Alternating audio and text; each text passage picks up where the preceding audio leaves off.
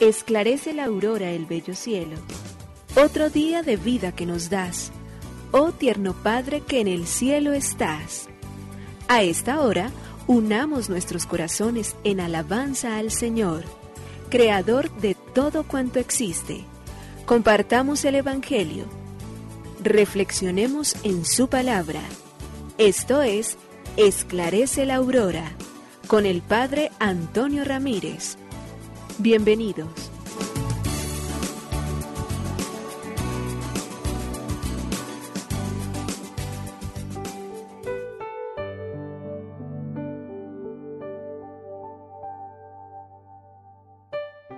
Con los muy buenos días, hoy es lunes 30 de enero del año 2023.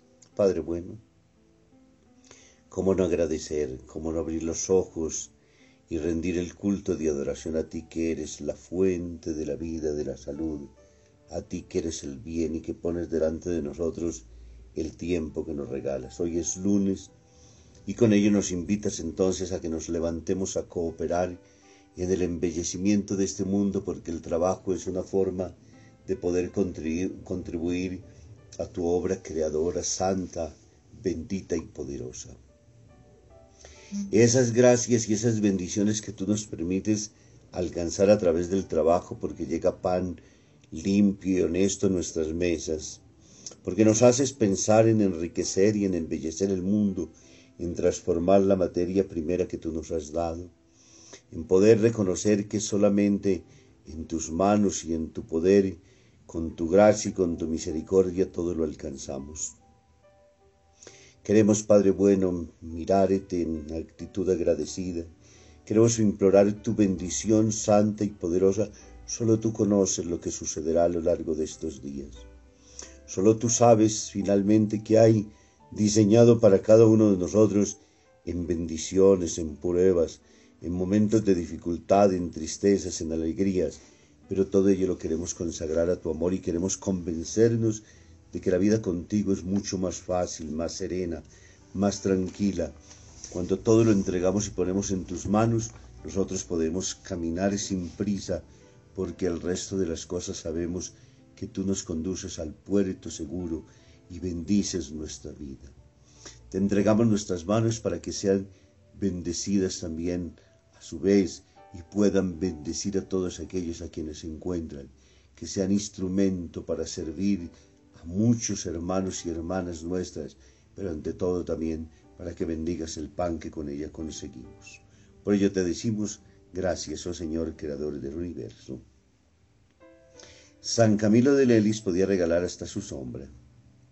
La naturaleza había dado a San Camilo de Lelis un cuerpo de gigante y ocurrió que, caminando un día con un joven novicio mientras el sol picaba ferozmente desde el cielo, Camilo puso en marcha su fantasía y dijo a su compañero, Hermano, yo soy muy alto, camina detrás de mí, así te haré sombra y te libraré del sol.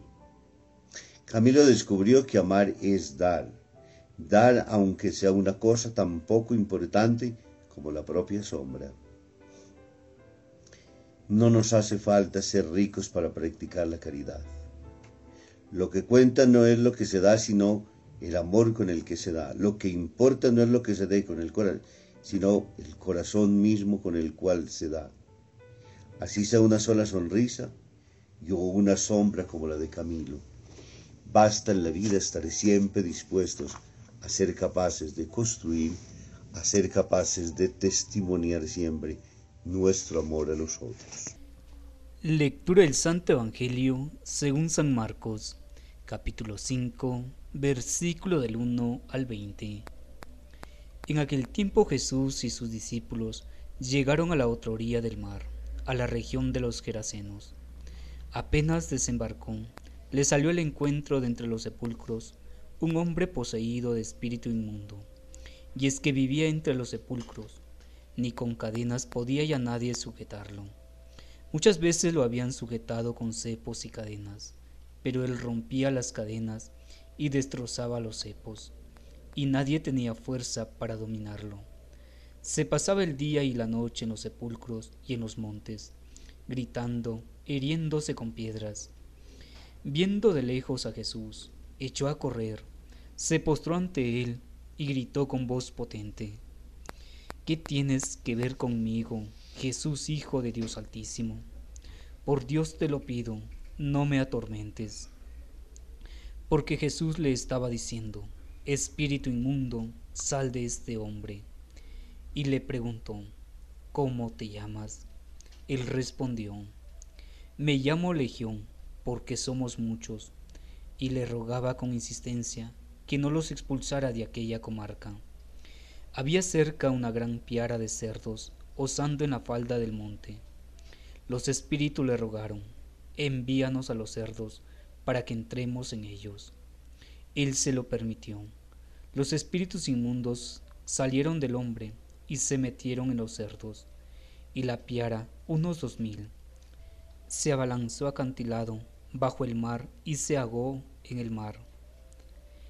Los porquerizos huyeron y dieron la noticia en la ciudad y en los campos, y la gente fue a ver qué había pasado. Se acercaron a Jesús y vieron al endemoniado que había tenido la legión, sentado vestido y en su juicio, y se asustaron. Los que lo habían visto les contaron lo que había pasado a endemoniado y a los cerdos. Ellos le rogaban que se marchase de su comarca. Mientras embarcaba el que había estado poseído por el demonio, le pidió que le permitiese estar con él, pero no se lo permitió, sino que le dijo, Vete a casa con los tuyos y anúnciales lo que el Señor ha hecho contigo y que ha tenido misericordia de ti.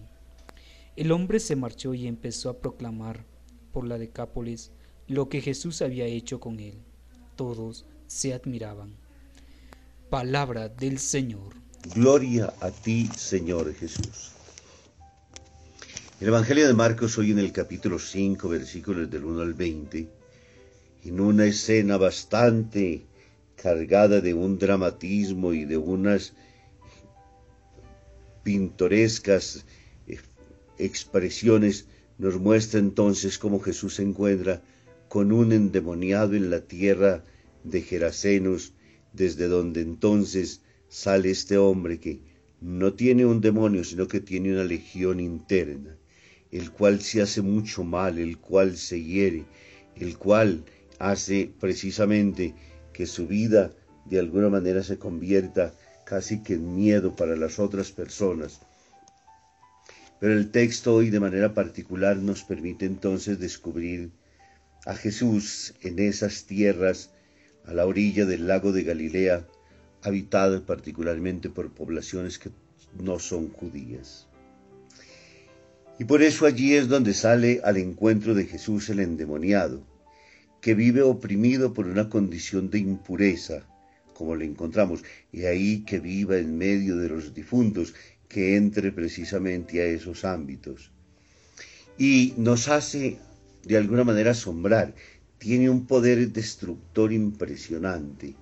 Por eso es una legión de demonios.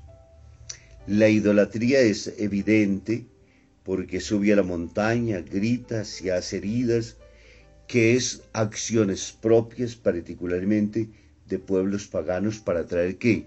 La atención de sus propios dioses. El endemoniado que representa, pues, la situación de los pueblos que viven sin, lejos de Dios y de su Mesías. Jesús, por su parte, ¿qué hace? Recibe al endemoniado, dialoga con él, expulsa sus demonios y lo redime de lo que lo oprime. Por eso lo encontramos entonces ahora sentado, devolviéndole su dignidad y libertad. Está vestido. Recordemos el hijo pródigo y lo hace protagonista de su historia en sano juicio, es decir, por sus propias acciones puede decidir. Esa es la humanidad que Jesús quiere, ese es el reino de Dios que Jesús ha venido a traer. Esos son los brazos abiertos de Dios para todos los hombres, para los pueblos paganos, para cualquiera que se quiera acercar a Él.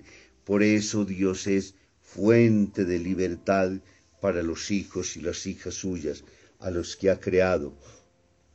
Y por eso nos alegramos nosotros porque este milagro nos manifiesta la voluntad infinita de Dios de liberarnos del mal, del pecado, de arrancarnos de la idolatría, de permitirnos vivir en la libertad de los hijos de Dios, de tener conciencia de nosotros mismos, de amar con todas las fuerzas de lo que Dios mismo nos enseña a Él si lo queremos en total y plena libertad.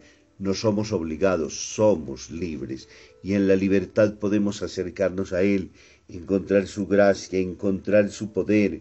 Pidámosle a Dios que en este día nosotros que tantas veces también nos comportamos y vivimos en un pueblo de paganos, sean arrancados de nosotros esa inmundicia en la cual vivimos, pero particularmente esa legión que nos ataca tan fácilmente frente al deseo de poder, de, poder, de tener el sexo, toda la droga, el libertinaje, el mundo roto de hoy, que no respeta a los niños, a las niñas, que violenta a las mujeres, que destruye absolutamente toda relación entre los hijos de Dios, porque no nos permite reconocerlo, sino que instrumentaliza al hombre de nuestro tiempo, nos dé la gracia de encontrarnos con Él, Él que es libertad, sabiduría, justicia, bondad, en Él que podemos encontrar todos los bienes que nosotros deseamos. Que nos bendiga el Padre, el Hijo, el Espíritu Santo. Muy feliz lunes para todos.